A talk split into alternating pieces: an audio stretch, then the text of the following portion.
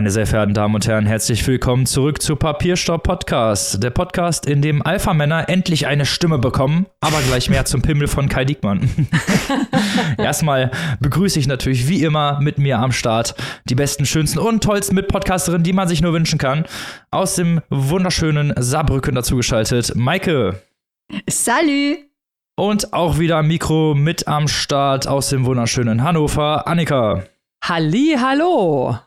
Und natürlich wäre das nicht der Papierstau-Podcast, den ihr kennt und liebt, ohne den Mann aus Münster, Robin. Halli, hallo. Unser Alpha-Mann.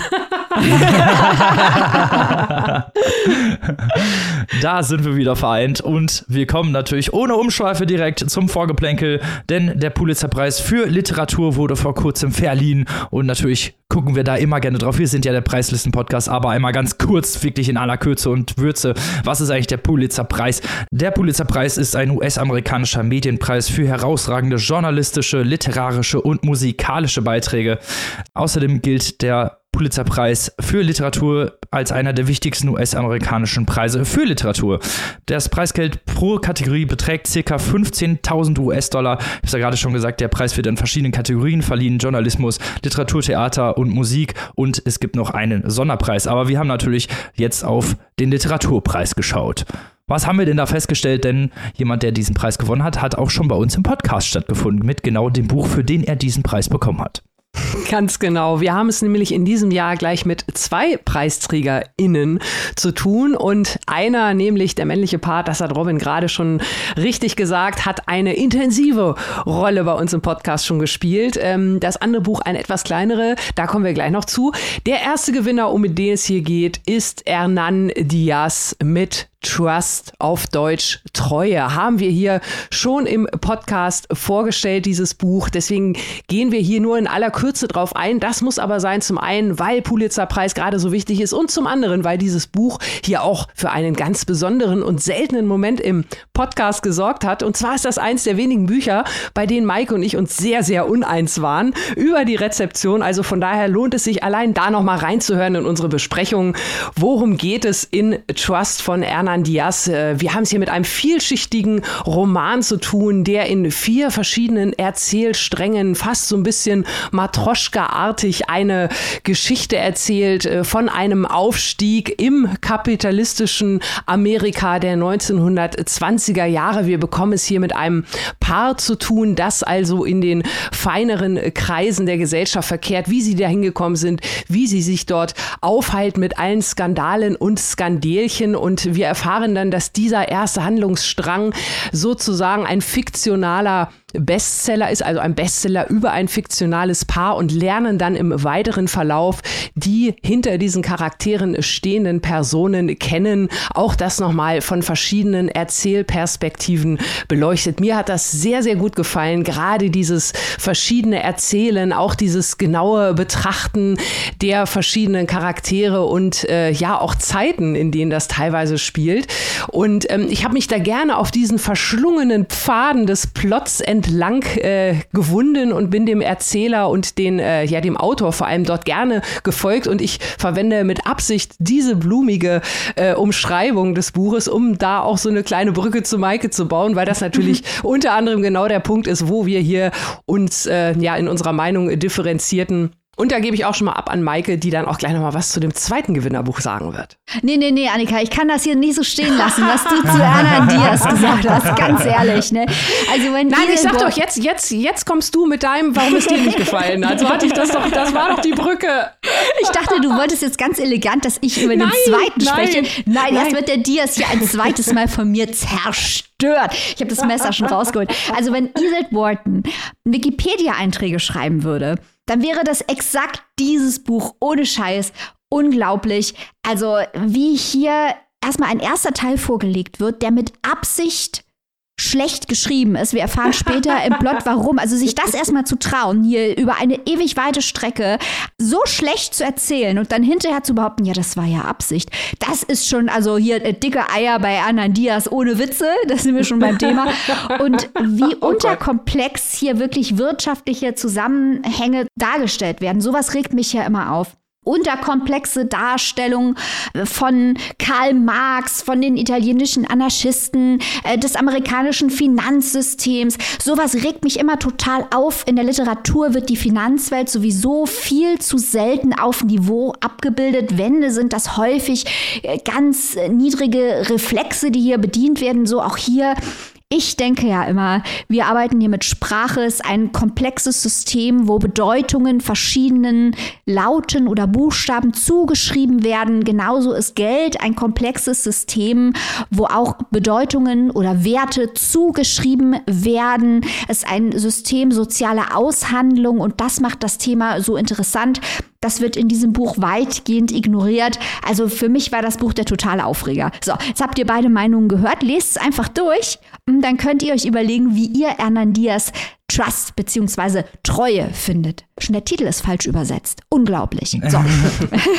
Aber vielleicht gehen wir mal zum zweiten Gewinner über, beziehungsweise der Gewinnerin. Denn zum ersten Mal in der Geschichte des Pulitzer-Preises ja zwei GewinnerInnen in der Fiction-Kategorie.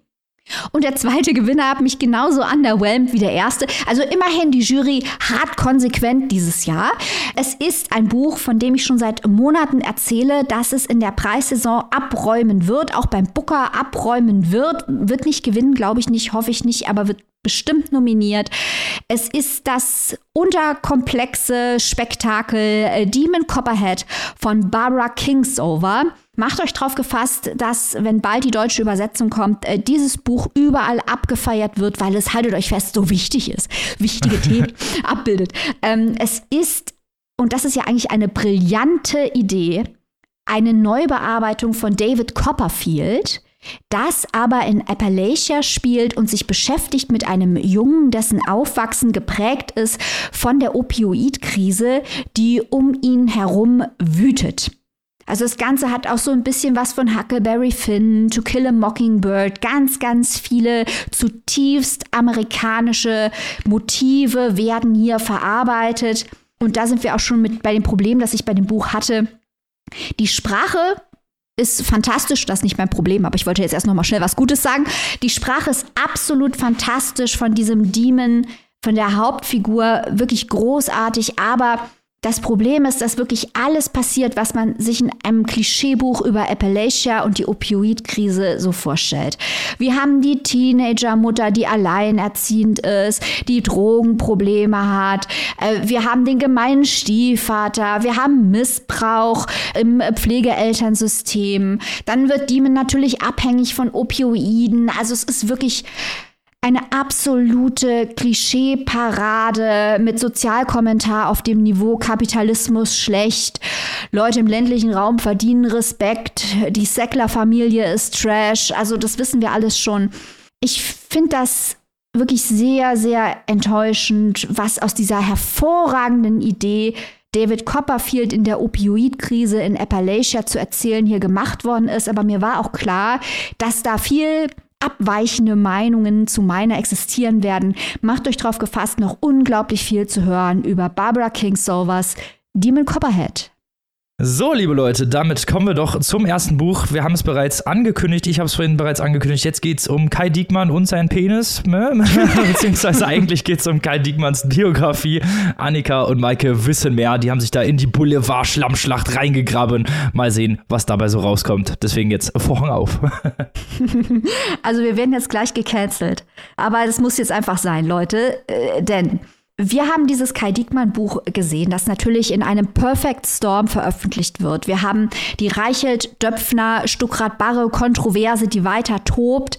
Kai Diekmann war ja der Vorgänger von Julian Reichelt als Bildchef, der längste amtierende Bildchef aller Zeiten, so lange äh, wie Angela Merkel und Helmut Kohl am Ruder. 16 Jahre hat er dort regiert bei der Bild. Und uns war natürlich klar, wenn wir das hier besprechen, Kai Diekmann garantiert nicht angetreten, um den Literaturnobelpreis zu gewinnen. Und für uns natürlich weniger interessant als Literatur, dachten wir.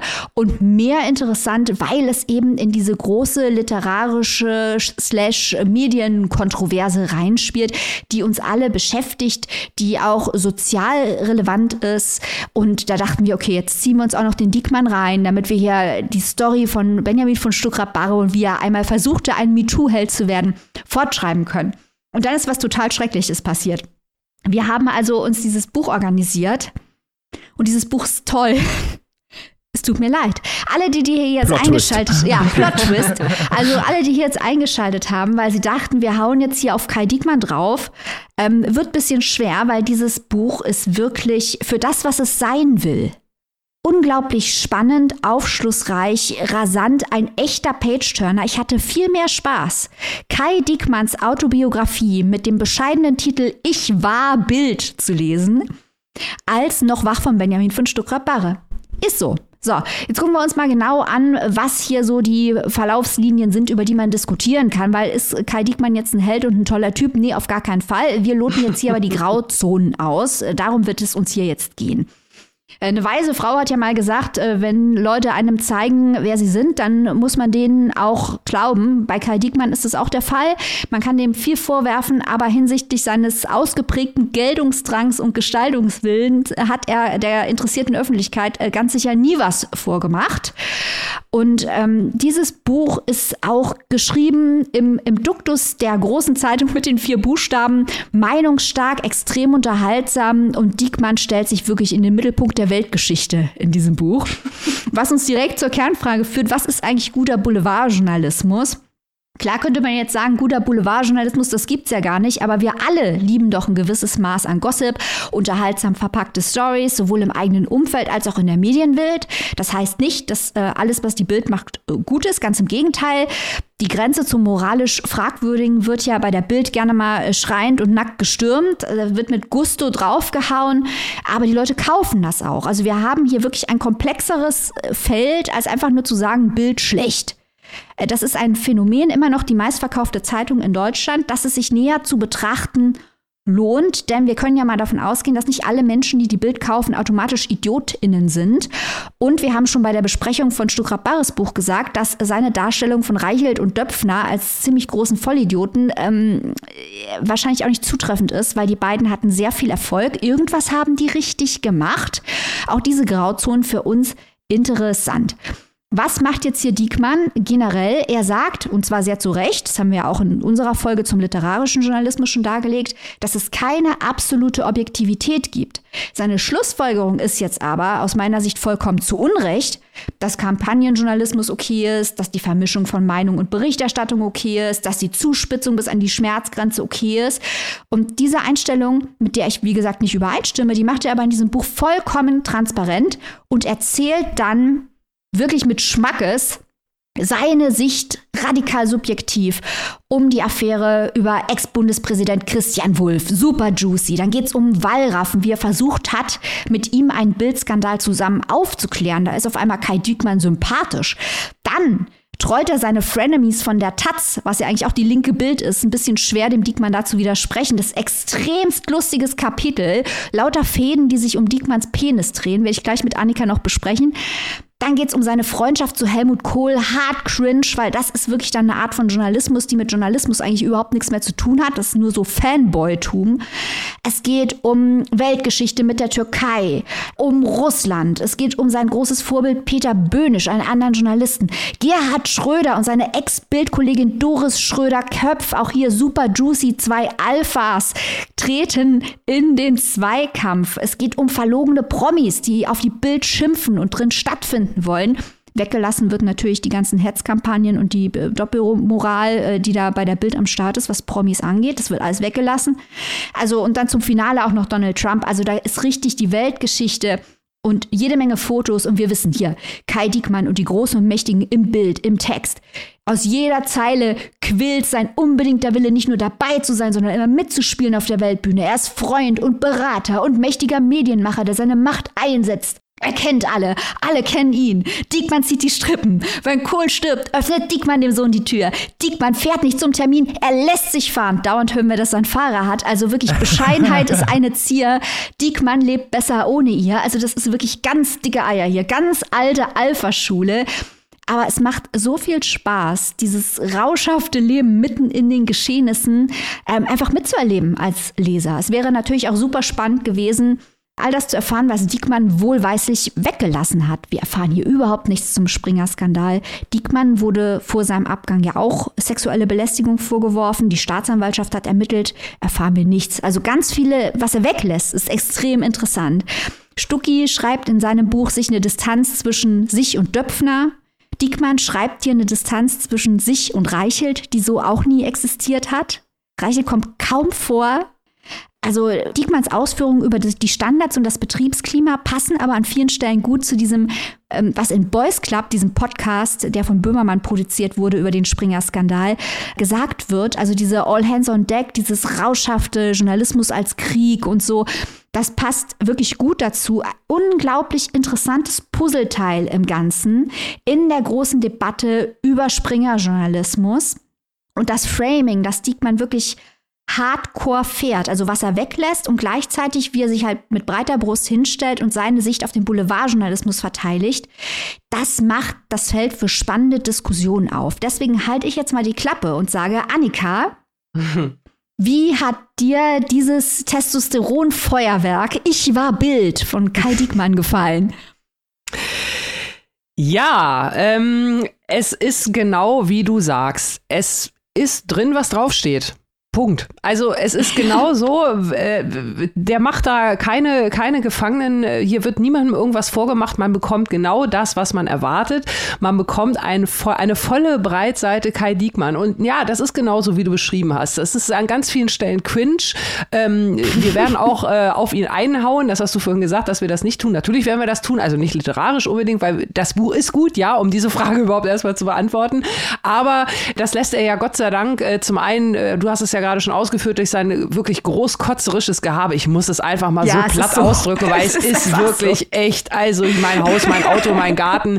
Äh, mein hier Fahrer. bin ich äh, mit, mit Putin beim Jetski fahren und hier bin ich mit, ja wirklich, also das ja, ist ja. schon, es geht zwar viel um Penisse, aber eigentlich ist es ein dicker Eierbuch. Ne? Also die hängen hier von jeder Seite runter, sorry für dieses Bild, aber so ist es so mal. äh, also das bekommt man auf jeden Fall, aber er macht da halt auch überhaupt keinen Hehl draus. Ne? Mhm. Und äh, deswegen muss man das ihm auch zugute halten. Da wird dann auch nicht versucht, an anderer Stelle das irgendwie schön zu reden. Natürlich versucht er sich und seine Rolle der Bild ständig zu, schön zu reden. Genau auch, das hast du gesagt, durch diese Unterlassung oder Weglassung. Ne? Man fragt sich ja schon, äh, hm, okay, äh, eigentlich ist die Bild ja doch irgendwie dann so ein Märtyrerblatt, ne? zumindest unter Kai Diekmann gewesen, was sie ja. alles auch Gutes gemacht haben. Ne? Schön, mhm. dass das auch mal endlich hier zur Sprache kommt. Also genau mit dem Filter muss man. Das, bist du's. ja, genau, genau. Also genau mit dem Filter muss man es natürlich betrachten.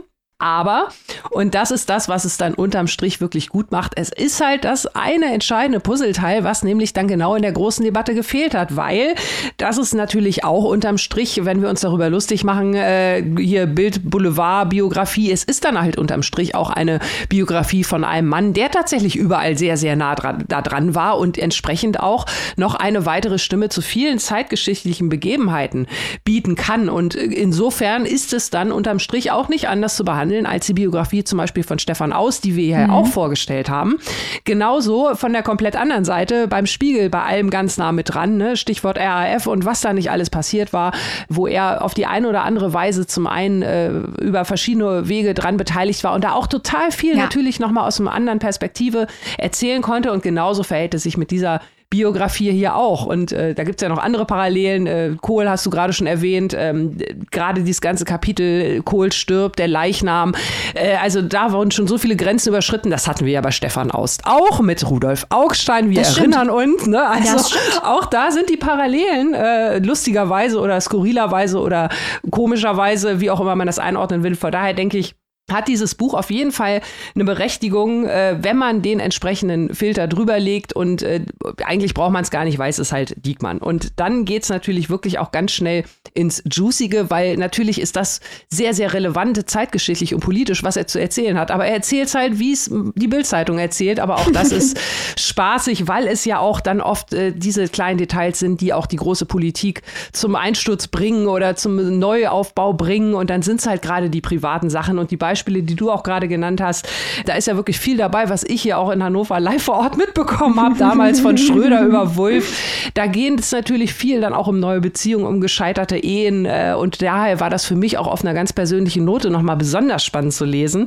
Auch viele der handelnden Personen auf Seiten der Medien sind mir da gut bekannt. Äh, das ist natürlich alles super, super spannend, da nochmal diesen ganz besonderen Einblick von Kai Diekmann zu bekommen. Und äh, ja, man muss natürlich ein bisschen durchhalten, auch um seine Sprache die ganze Zeit durchzuhalten, ne? weil wie gesagt, es geht dann schon auch mal schnell ins, ach, wir sind doch eigentlich die Guten und ich bin sowieso der, der Ober, Oberbeste von allem überhaupt. Ne? Also er hat ja dann auch viele Krisen gerettet und so. Also ja. das muss man dann schon durchstehen, aber dann wird man auch mit wirklich interessanten Nuggets teilweise auch belohnt. Das will ich auch nicht verschweigen. Also auch Dinge, die so noch nicht öffentlich bekannt waren. Da gibt es ja auch jetzt schon die ersten Reaktionen, die nicht ganz so erfreut sind. also auch das spricht ja dann Bände. Von daher doch ein äh, relevantes Buch. Ja, ich möchte zu genau dem, was du gesagt hast, äh, zwei Kapitel, um den Gegensatz aufzuzeigen, mal herausziehen. Zum einen, du hast es schon angesprochen, dieses Helmut Kohl-Kapitel, äh, wo ja jetzt auch schon rechtliche Schritte von den Kohl-Söhnen geprüft werden und wo wirklich Kai Diekmann ganz klar macht, dass er keinerlei inneren Abstand zu Helmut Kohl hat und das auch voll okay findet. Also da, da sind so viele Fragezeichen, die sich dann auftun aus journalistischer Sicht. Aber es ist natürlich so, wir sind alle Menschen, dass es die absolute Objektivität nicht gibt. Aber dann daraus zu ziehen, dass die radikale Subjektivität die Lösung ist oder okay ist, das ist natürlich das andere Extrem. Vielleicht sollte man die Objektivität als Journalist dann doch anstreben, wäre doch eine schöne Sache. Und das bei Kohl, das ist wirklich schon ein hartes, hartes Cringe-Kapitel, weil das halt aufzeigt, worin diese schamlose Nähe zu manchen oder dieser Kampagnenjournalismus, in welchen Überzeugungen der fußt. Und auch, du sprichst es gerade an, da sind dann auch solche Dinge, die so geschmacklos sind und offenbar von ihm gar nicht so wahrgenommen werden. Möchte ich wirklich erfahren, dass Helmut Kohl auf dem Totenbett liegen bleiben sollte? Äh, Michael Kohl-Richter wollte nicht, dass er rausgeht und dass dann der Fahrer Kühlaggregate geholt hat wegen dem Leichnam. Also an zwei Stellen wird es beschrieben. Da denke ich Zwei mir echt, Wochen hat er da gelegen, das ja. sollten wir auch noch sagen. Ja, ja. Also ich meine, sind das Informationen, äh, die die Welt gebraucht hat? Ganz ehrlich. Und daran, das ist halt wirklich diese Boulevard in jeder Zelle von Kai Diekmann. Und das ist ja auch, was in diesem Boys Club Podcast gesagt wird. Wenn du bei Bild arbeitest, musst du hundertprozentig hinter dieser Marke stehen und Diekmann tut das.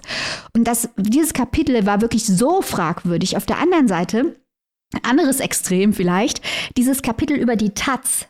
Und wie die Taz versucht hat, Diekmann zu ärgern und wie Diekmann dann der Taz-Genossenschaft beitritt und mit einem äh, Che Guevara-Hoodie mit seinem Konterfei drauf, so überblendet als Che Guevara zu der Genossenschaftlerversammlung geht und die, die Taz trollt. Das ist leider extremst lustig und an vielen Stellen auch an Briefen, die hinten beigefügt sind, also Antworten auf Beschwerdebriefe, wird halt auch klar, dass Kai Diekmann, das muss man auch mal anerkennen, hochintelligent ist und unglaublich viel Humor hat. Das ist auch wahr. Ambiguitätstoleranz. Heißt nicht, dass er generell ein toller Dude ist. Unter seine Ägide fallen solche Sachen wie diese Kampagne gegen Charlotte Roach, deren halbe Familie bei einem Unfall ums Leben kam, die dann unter Druck gesetzt wurde von der Bild nach ihrer Aussage. Das war ganz am Anfang der Karriere von Kai Diekmann. Also nicht, dass wir jetzt hier sagen, das wäre ein super Typ, aber das hier zeigt halt auch, dieses Buch zeigt halt auch, welche Strahlkraft so eine Position hat, wie verführerisch die Macht auch ist, weil man auch mitgeht als, als Lesende, geht man einfach mit aus dieser Machtposition. Es macht halt einfach Spaß, ihm zuzuschauen, wie er überall mitmischt. Und man wird ein Stück weit zum Komplizen oder zur Komplizin, da man eben mitfühlen kann, ähm, welche rauschhaften Effekte das hat. Also auch unter diesem Aspekt finde ich, ist es ein interessantes Buch, weil es eben diese extreme, bequeme Anti-Haltung ein Stück weit auch herausfordert. Ja, auf jeden Fall, auf jeden Fall. Ähm, Ambiguität, finde ich, ist das Stichwort überhaupt. Äh, da haben wir in letzter Zeit wirklich häufig drüber gesprochen. Im Übrigen auch in unserem ganz aktuellen Exclusive, wo es auch nochmal um diese Themen, auch hier äh, Springer und überhaupt Medienbetrachtung und was die Moral damit zu tun hat, geht. Hört da gerne nochmal rein, beziehungsweise tretet unserer Community bei. Das nur so am Rande, aber da ging es also auch ums Thema Ambiguität und ähm, ich sehe es ganz genauso wie du, Maike, und ich finde, dass Kai Diekmann das ja auch vorantreibt wirklich mit diesem Buch, ne? Weil mhm. einiges wird erklärt, einiges wird ein bisschen, äh, ja, man hat Erkenntnisse, mit denen man nicht gerechnet hätte, genau wie du, denke ich auch, ne? Also er hat ja Humor, das muss man ja sagen. Also er kann auch über sich selbst lachen, das finde ich, muss man auch mal äh, betonen an dieser Stelle. Er reflektiert auch teilweise, in welche Richtung, ja, gut oder wie tief gehen, kann man jetzt natürlich nicht beurteilen, aber er macht es immerhin. Er ist natürlich aber auch an anderer Stelle nach wie vor ein Arschloch. Äh, das muss ich auch mal so ganz knallhart ja. sagen. Auch an anderen Stellen, an denen man es vielleicht anders erwartet oder eingeordnet hätte. Und ähm, natürlich versucht er sich die ganze Zeit möglichst ins beste Licht zu rücken. Und manchmal geht das halt total nach hinten los. Also bei diesem Kohle-Kapitel, ich finde, das ist wirklich sehr, sehr bezeichnend. Äh, deswegen mhm. möchte ich da noch mal ganz kurz drauf äh, zugehen. Das kann man ja auch quasi schon als lebenlange Obsession lesen. Also er erzählt ja wirklich, dass er als 17-Jähriger schon für eine Schülerzeitung mal die Gelegenheit hatte, Helmut Kohl zu interviewen. Ne? Und dann auch da wieder die Parallele zu Stefan Aus im Übrigen, der auch schon ganz früh angefangen hat in der Schülerzeitung. Egal. Jedenfalls, äh, Kai Diekmann, das ist ja wirklich schon fast eine lebenslange Obsession, die schon, ich will jetzt nicht äh, stalkerisch sagen, ne? aber diese Verwicklung, dass dann auch der Pressesprecher von äh, Kohl auch noch einer seiner besten Buddies von seinen Anfängen als junger Journalist war. Also diese ganzen Verstrickungen, die er da aufmacht, die machen ihn ja gar nicht äh, unbedingt sympathischer. Also von daher dieses Buch, auch wenn es eigentlich darauf abgezielt ist, ihn möglichst in einem guten Licht dastehen zu lassen, ist auch äh, seine, das, was er erzählt, ähm, mit viel Ambiguität gesegnet. Zum Glück für uns Lesenden, weil an der einen oder anderen Stelle, wie gesagt, äh, denkt man sich auch, nee, also das hätte es jetzt wirklich nicht sein müssen. Also es ist keine reine Lobhudelei äh, geworden am Ende, zum Glück.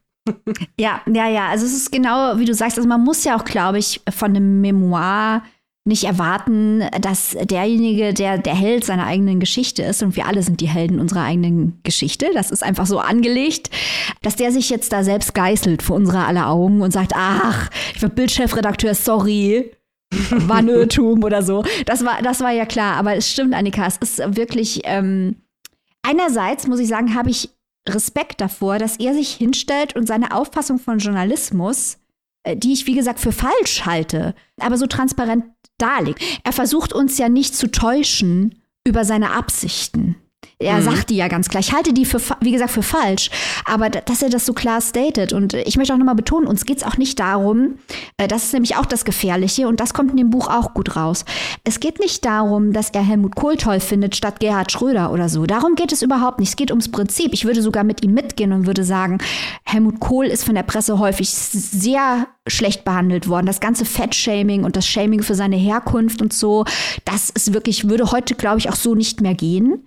Aber er geht dann halt wirklich ins andere Extrem und baut so seinen innerlichen, wie du sagst, Helmut Kohl Altar auf. Und das hat halt mhm. einfach mit Journalismus überhaupt nichts mehr zu tun. Nee. Und äh, das ist, also ich bin wirklich fasziniert von diesem Buch und ich glaube auch, dass dieses Buch unterm Strich aufschlussreicher ist als das von Benjamin von Stuckrad-Barre. Auch im Negativen, genau wie du sagst, Annika. Mhm. Weil, weil er verkörpert ja auch wirklich, wir lachen jetzt hier so ein bisschen, machen ein paar Pimmelwitze darüber, aber er verkörpert ja auch wirklich ein ganz, ganz altes Männerbild. Ja, das stimmt. Und auch das versteckt er nicht. Mhm. Also auch, auch da, das äh, ist wieder genau das, man bekommt bei diesem Buch genau das, was man erwartet. Vom Erzählstil her, vom Sprachstil her, vom ja, Erregungslevel her, so möchte ich es mal nennen.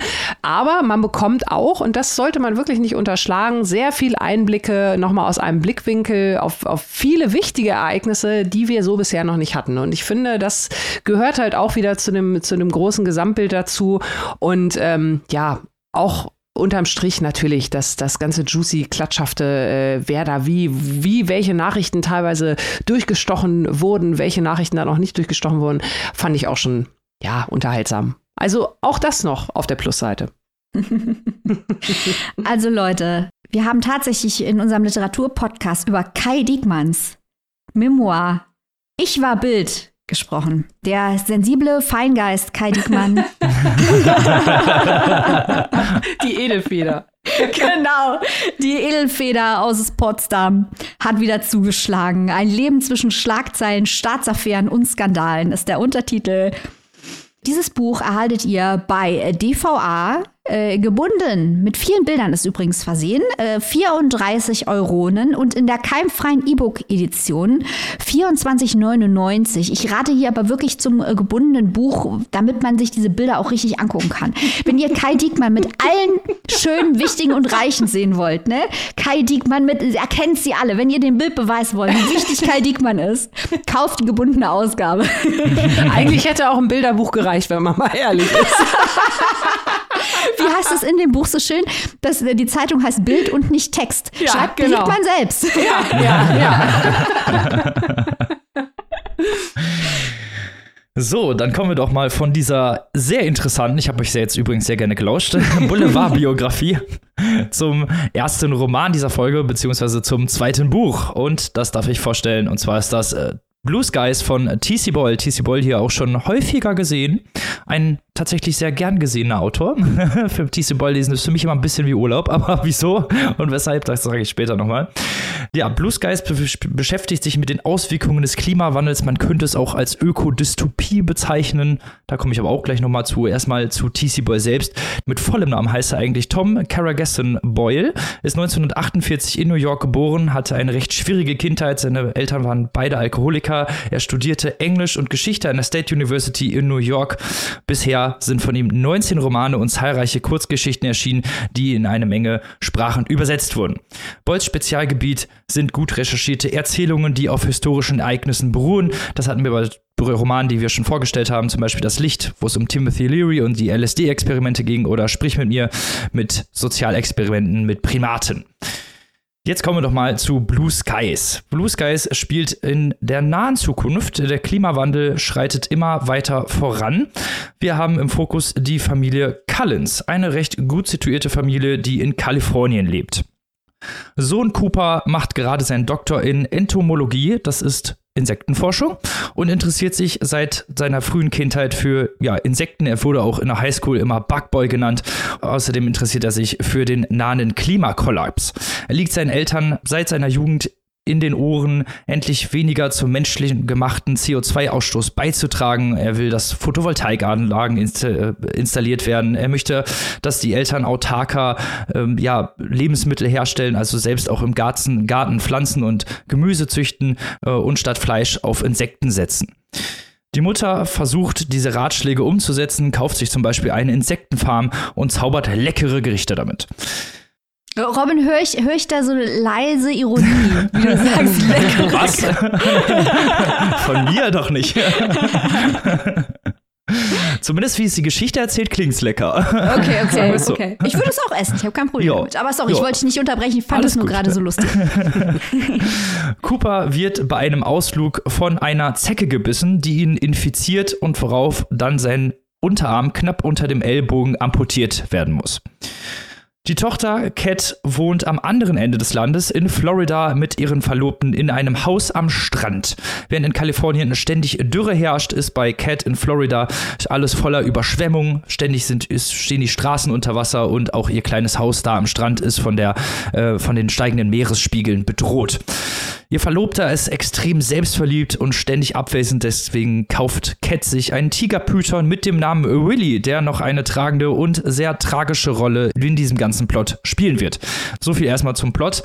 Erzählt ist die Geschichte aus drei verschiedenen Perspektiven, die jeweils unterschiedliche Ansichten und Vorgehensweisen haben, gegen den Klimawandel anzukämpfen bzw. sich damit zu beschäftigen. Da haben wir natürlich Cooper, der bereits früh die nahende Katastrophe ahnte, mit seinem Job und generellem Bewusstsein und seiner Lebensweise versucht dagegen anzukämpfen. Dann haben wir seine Schwester Cat, die zwar die Folgen des Klimawandels spürt, jedoch mehr mit sich selbst und ihren eigenen Problemen beschäftigt ist und in der Hinsicht häufig etwas naiver handelt. Die kauft sich zum Beispiel diese Schlange als Accessoire, um ihre Influencer-Karriere zu starten. Dann haben wir die Mutter, die so ein bisschen dazwischen steht, sich jedoch von Cooper gut beraten lässt und zumindest versucht, ihren Lebensstil umzustellen.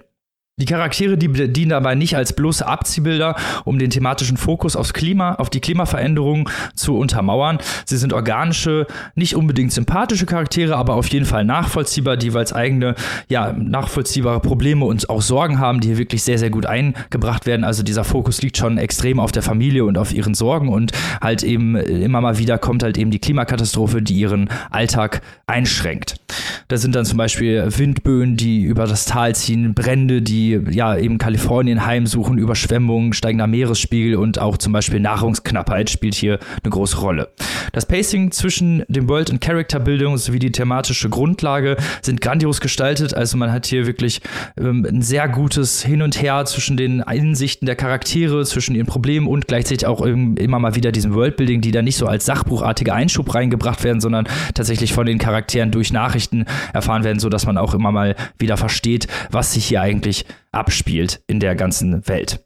Interessant ist auch hier die der Klimawandel aufhaltende Familie, die auch in der gehobenen Mittelklasse ist. Also das sind halt eben keine armen Menschen, die in einem Industriestadt wohnen, sind halt relativ gut situierte Leute, die in einem großen Haus wohnen mit einem Pool im Garten und dadurch halt einige Vorteile mehr haben. Ich finde das interessant, dass Boll das hier gemacht hat und eben kein, ja, nennen wir es mal sozial schwächer gestellte Familie genommen hat, weil eben diese Mittelklasse-Familie schon so stark unter diesen Folgen leidet und das auch mit Geld nicht mehr ausgleichen kann, dass man sich eigentlich auch die Folgen für ärmere Leute denken kann. Es kommen auch mal wieder Passagen vor, wo das Ganze auf aufgedröselt wird oder beziehungsweise beschrieben wird für Menschen, die ärmeren Schichten angehört. Interessant fand ich auch noch als letzten Punkt die Frage nach der Zeitebene. Spielt es in ein paar Jahren oder in ein paar Jahrzehnten? Kann die Katastrophe noch abgewendet werden? Denn so wie es der Roman darstellt, ist es ja eigentlich unausweichlich, dass wir irgendwann in dieser Welt leben. Und ich würde da Boll tatsächlich auch in gewisser Weise zustimmen. Man merkt auch, dass er sich hier tatsächlich sehr stark mit diesen Klimaveränderungen, mit äh, diesem ganzen Wandel auch also wirklich gut beschäftigt hat, sich da in die Recherche reingegraben hat. Und das ist ja auch so ein bisschen Boyles Signature Move und ich finde, so hat er das in diesem Roman auch wirklich sehr, sehr gut gemacht. Deswegen kann ich nur empfehlen, zu Blue Skies zu greifen. Also ich finde, das hört sich super an. Vor allem, äh, das hatten wir ja auch äh, schon häufiger mal, Thema Klima oder Cli-Fi, Climate Fiction, wie es ja auch gerne mal genannt wird. Ich finde es vor allem gut, äh, was du gerade zum Schluss nochmal gesagt hast, dass er sich also richtig ins Thema reingefuchst und rein recherchiert hat, äh, weil das war ja an der einen oder anderen Stelle in der Vergangenheit mal nicht so der Fall. Da werden ja dann manchmal Welten präsentiert, ohne die irgendwie ja überhaupt zu erläutern. Und äh, das ist doch schön, dass wir hier nochmal so ein positives Beispiel haben, weil ich finde, das ist äh, ja so eine schöne, gerade auch für mich als jemand, der äh, immer gerne möglichst äh, Themen liest, die in der Realität verhaftet sind. Aber das ist ja sozusagen ja die, die nahende oder die drohende Re Realität und äh, das geht dann gerade noch so. Und wenn das dann auch gut recherchiert und dargestellt ist, klingt nach einem wirklich guten Page-Turner.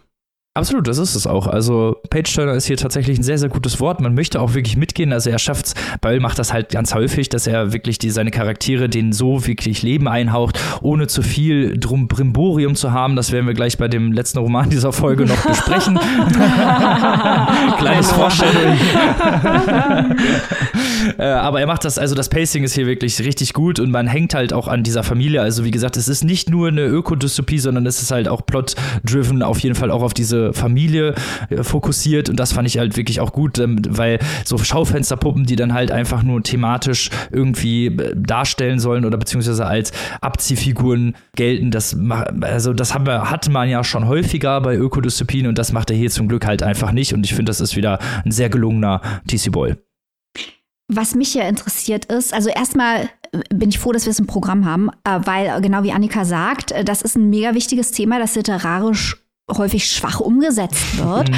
und auch deswegen schwach umgesetzt wird, weil die Agency der Figuren nicht stattfindet. Also jeder kann ja was tun, was Kleines. Und wir als Gesellschaft könnten, auch wenn wir uns zusammenstießen und die entsprechenden Mehrheiten bilden, was Größeres tun. Mhm. Deswegen jetzt meine Frage, werden hier auch Dinge auf höherer gesellschaftlicher Ebene, also außerhalb der Familie, verhandelt, was möglich ist, um Klimaschutz oder auch Klimaanpassung zu betreiben? Ja, tatsächlich gibt es auch solche Passagen, dass dann so politische oder äh, fast nationale oder auch teilweise internationale Projekte vorgestellt werden, die dann aber eigentlich schon dann losgehen, wenn es eigentlich schon zu spät ist. Also wir mhm. die, die leben ja schon in einer Welt, wo der Klimawandel so weit vorangeschritten ist, dass eine Rückwirkung eigentlich fast gar nicht mehr möglich ist. Es gibt mehrere Projekte, die angesprochen werden, aber äh, da die Familie mit diesen Projekten per se selber nichts zu tun hat, werden sie halt wirklich nur als Nachrichtenbits eingebracht und eigentlich ist das ganz schlau von TC Boy gemacht, weil man man so ja eigentlich auch nicht viel mitkriegt. Man weiß nur, okay, da gibt es halt so ein paar Gesetze, die geändert werden oder man versucht äh, hier und da das Klimaziel zu ändern oder den CO2-Ausstoß zu, zu verringern, aber wie das dann tatsächlich im Konkreten aussieht, weiß ja eigentlich auch niemand. Und auch dieses ganze Ah, da muss ich jetzt muss ich aus Gründen widersprechen, Robin. ja, du bist da jetzt aber im Game, das ist unfair.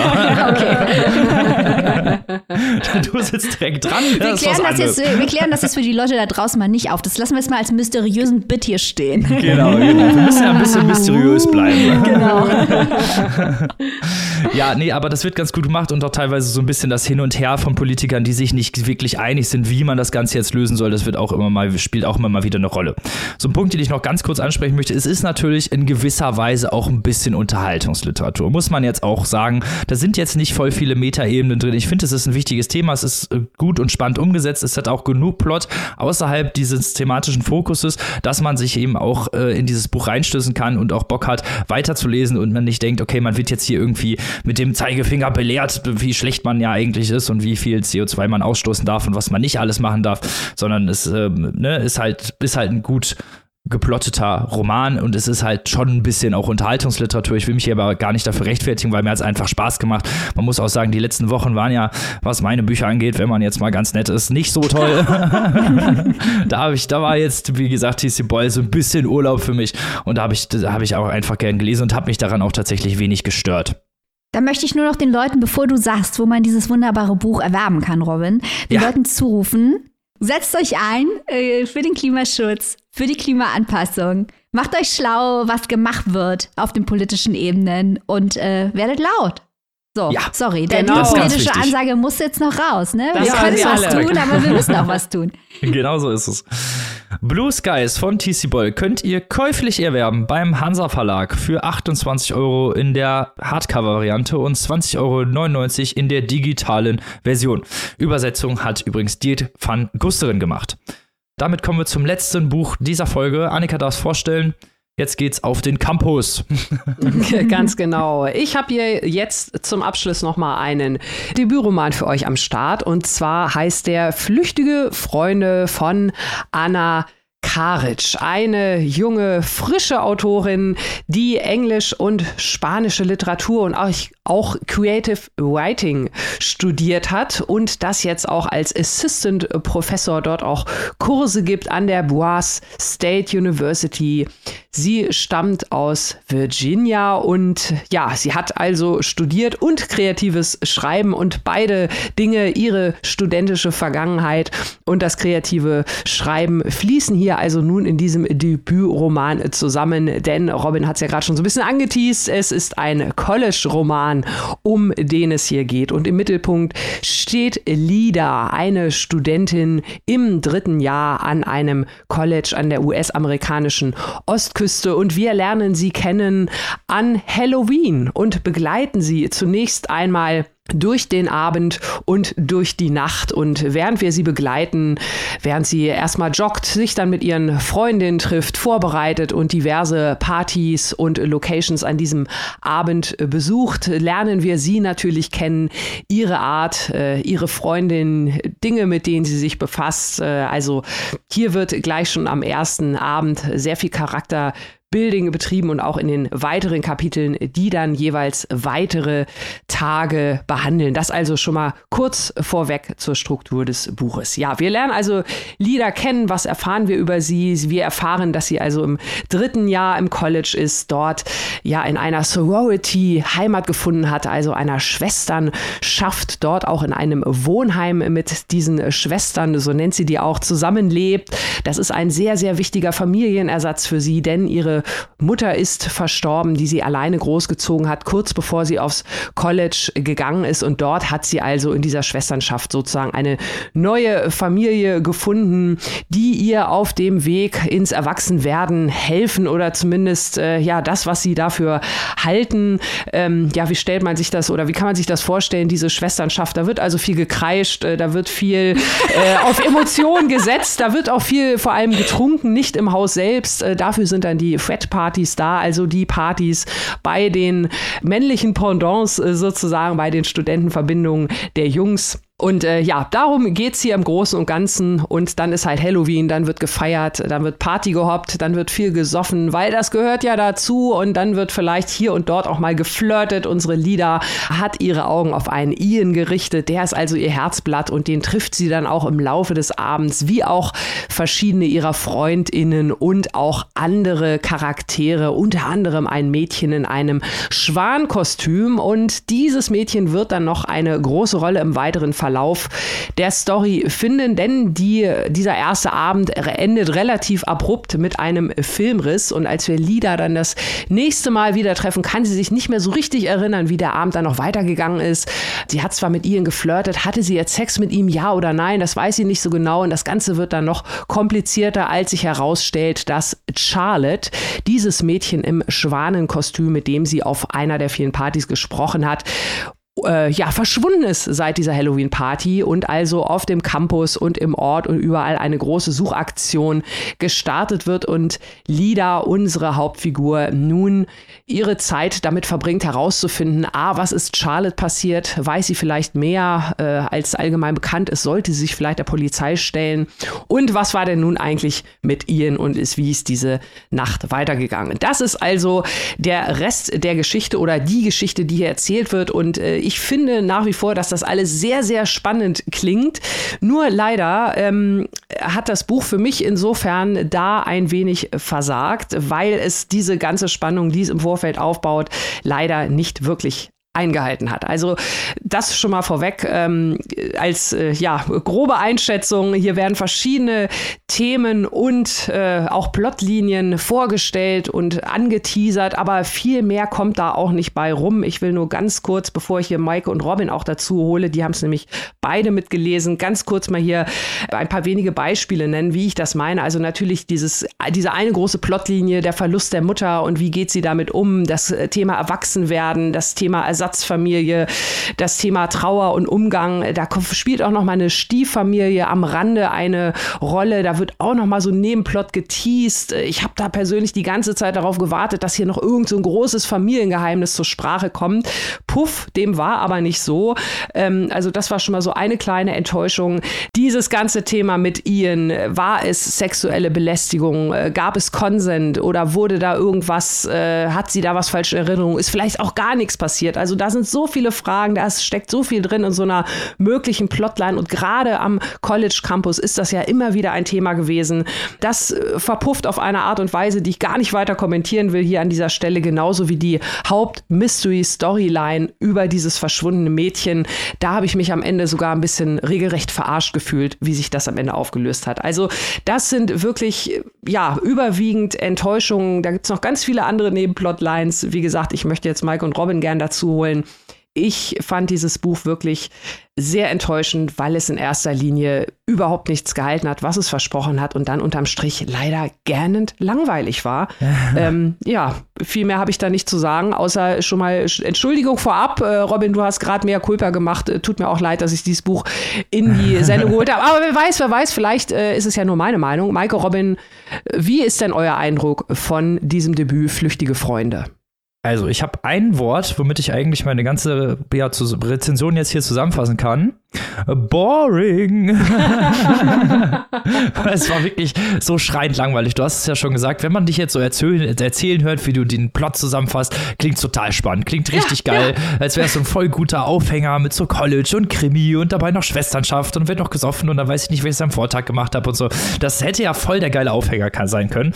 Und dann ist dieses Buch so dermaßen unfassbar langweilig. Man kann sich das wirklich gar nicht vorstellen, wie schlecht auch dieses Pacing ist. Also das hat mich am meisten gestört. Dieses Pacing ist unfassbar oft, so krass daneben. Das ist unfassbar, wie schlecht man halt Charaktere irgendwie zusammenfassen kann. Also Nummer eins, es wird ständig äh, völlig irrelevante Details werden hier preisgegeben. Es hat fast 400 Seiten, es hätte locker 200 Seiten sein können und es wäre viel besser gewesen, weil hier äh, ständig irgendwelche deskriptiven Beschreibungen stattfinden. Oh, dann steht der da und spielt Hacky Sack und oh, hier ist die Bibliothek, da machen, lernen wir immer. Ja, hätte ich, wer hätte das gedacht? Ähm, das, das, sind so völlig, völlig irrelevante Beschreibungen, also wirklich komplett irrelevant.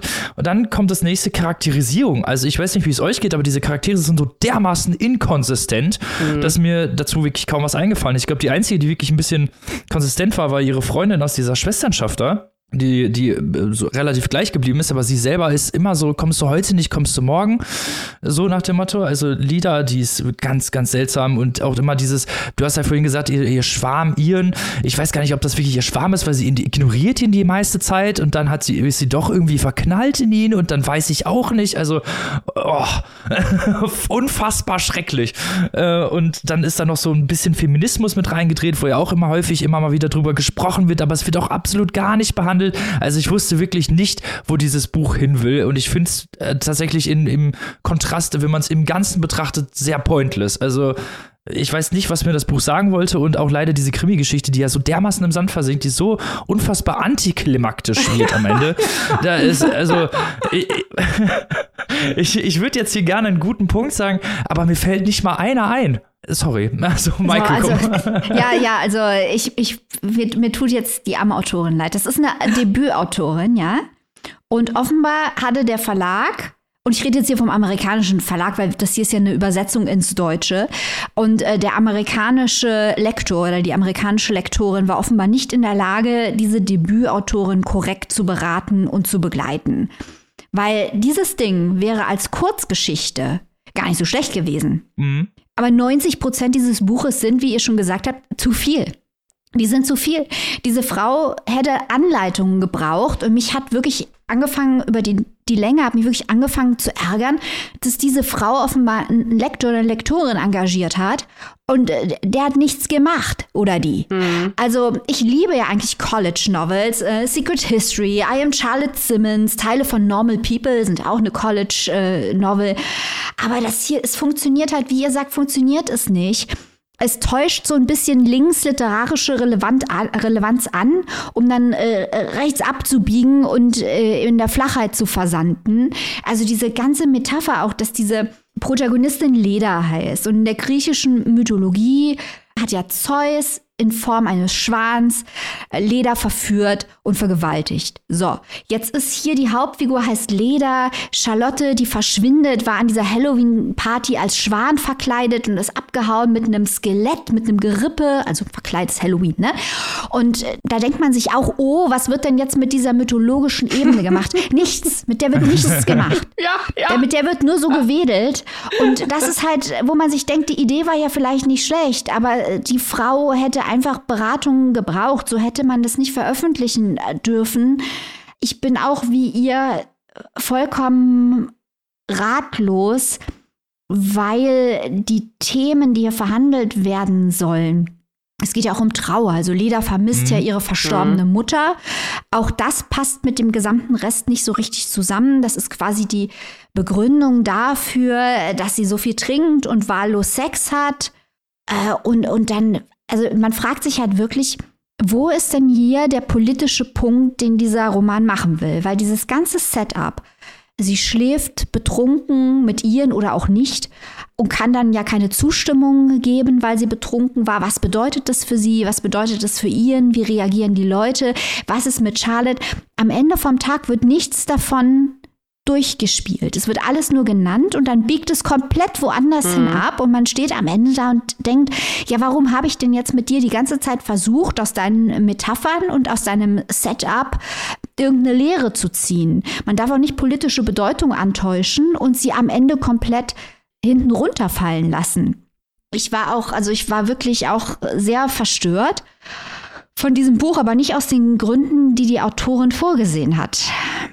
Ja, ja, fasst es wirklich sehr gut zusammen. Ähm, ich fand auch gerade diesen Hinweis nochmal auf das vielleicht äh, nicht seinen Job tuende Lektorat sehr, sehr wichtig und gut, weil ähm, die Ansätze sind ja vorhanden und die Ideen sind vorhanden. Ich fand zum Beispiel, um hier auch nochmal was äh, Positives zu nennen, weil genau wie du sagst, Maike, ähm, ne, Debütautorin, da wollen wir natürlich nicht zu sehr draufhauen. Und ähm, ich denke wirklich, Lektorat, äh, das ist schon wirklich ein richtig, richtig guter Punkt. Ich fand zum Beispiel dieses Gefühl der, der Passivität oder der fast schon, ja, sie ist ja fast schon teilweise dauerbetäubt auch. Mhm. Ähm, die äh, Protagonistin, das ist ja auch ein Thema, was wir auch in letzter Zeit häufiger mal hatten. Zum Beispiel auch jetzt äh, bei The Shards von Brad Easton Ellis, ähm, auch ein College-Buch, wo auch viel betäubt wird, wo es in erster Linie aber auch um junge Männer geht. Ähm, hier haben wir jetzt eine junge Frau nochmal mit allem auch, was dazugehört. Auch dieser äh, Frauenrolle und gerade auch dieses, ja, ich lasse das mit mir geschehen. Das habe ich mir hier auch als äh, Zitat notiert. Dinge geschahen und sie lag da und nahm sie hin. Und sie macht das, weil sie denkt, das muss so sein. Und ähm, das fand ich einen sehr, sehr interessanten Ansatz. Aber da äh, scheitert es dann wieder an der Ausführung, weil das wird dann hier so ein bisschen suggeriert. Das hat halt mit der fehlenden Mutter zu tun, die ihr diese wichtigen Schritte auf dem Erwachsenen, äh, auf dem Weg ins Erwachsenwerden gibt. Nur, ja, die Mutter ist halt gestorben, da war sie 19 und nicht neun oder drei oder so. Ne? Also das passt auch irgendwie alles äh, vorne und hinten leider nicht so richtig zusammen, obwohl die, Abs äh, die Ansätze da sind. Und ähm, deswegen möchte ich das auch nochmal betonen. Ja, da hätte, hätte sicherlich nochmal eine etwas andere Struktur diesem Buch hier wirklich deutlich besser getan. Ja, also ich äh, denke auch, es ist auch in Ordnung, mit seinem Debütroman zu scheitern. Aber wenn ich, und das hatten wir hier als Thema auch schon häufiger, wir möchten ja jetzt hier rausgehen mit ein paar Lehren aus diesem Buch. Wenn ich scheitere, muss ich interessant scheitern, weil dieses Buch ist auch von Grunde auf sehr konventionell gedacht und hat gar nicht die Ambition, komplex zu sein oder experimentell auf der sprachlichen Ebene zu sein. Also wirklich sehr schwierige Dinge zu versuchen wo man dann auch interessant scheitern kann. Dieses Buch versucht sehr konventionell zu erzählen und versucht ein mittlerweile glücklicherweise klassisches Thema zu verhandeln.